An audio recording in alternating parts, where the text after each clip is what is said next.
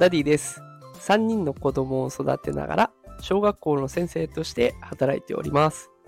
このテクラジでは、AI や NFT を使った子育てや副業のテクニックを毎日紹介しております。さあ、今日のテーマは、鳥取が動いた。公務員も副業をしようというテーマでお送りしていきます。え今日は副業についてね、雑談のような話になってしまいます。結論としては、公務員でも副業する時代です。あなたはどう生きています？生きていきますか？っていうような内容になっています。さあ、今日ね、この鳥取が動いたというタイトルで、えー、ちょっと気になった方もいらっしゃると思うんですけれども、鳥取県の北栄町かな？読み方合ってなかったらすいません。北に栄えるという字に町で北栄町が副業 OK だよっていう制度を始めたんですね。で、これどうして副業を OK にしたのかっていうと、狙いが2つあります。1つ目の狙いは、地域貢献とか職員の能力と行政サービスの向上。で、2つ目は、人生100年時代を生き抜くための体験にしてほしいから。この2つがあるんですね。で、この北栄町、地域の農業は担い手不足に悩んでたんですね。で人手不足に悩んでたと。で、そこを副業という形でカバーしようと考えています。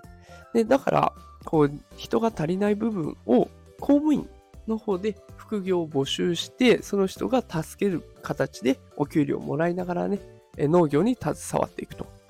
で、しかもその助けに行った公務員の人たちは、その経験を生かして、公務員という生き方以外の道も模索させていこうということも含まれています。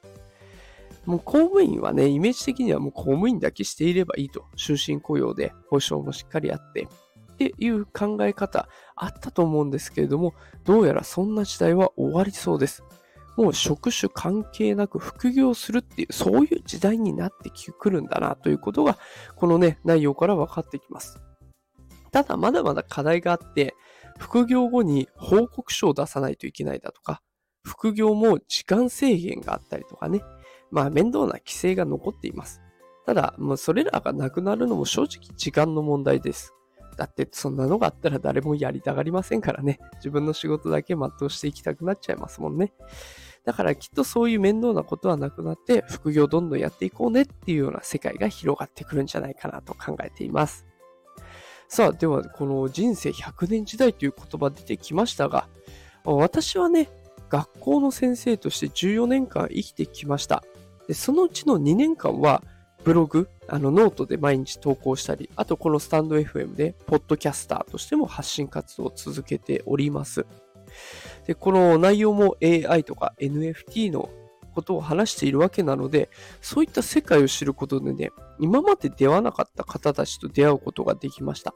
そして自分の無知さ、何も知らないなってことも気づかされました。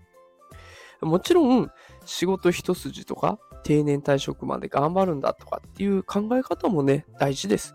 だけど、100年も生きるんです。そうなると、こう仕事、同じ仕事一つの世界だけではなくて、他の世界と触れた方が楽しいんじゃないかなと、私はそう考えて、副業の方にもしっかりと力を入れてやっていきたいなと思っております。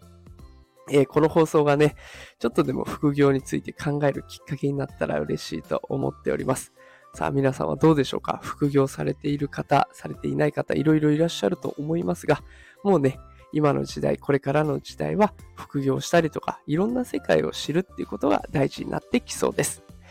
もしこの放送が気に入っていただけた方は、いいねとかフォローしてくれると嬉しいです。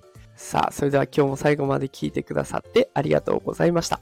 働くパパママを応援するダディがお送りしました。それではまた明日お会いしましょう。さよなら。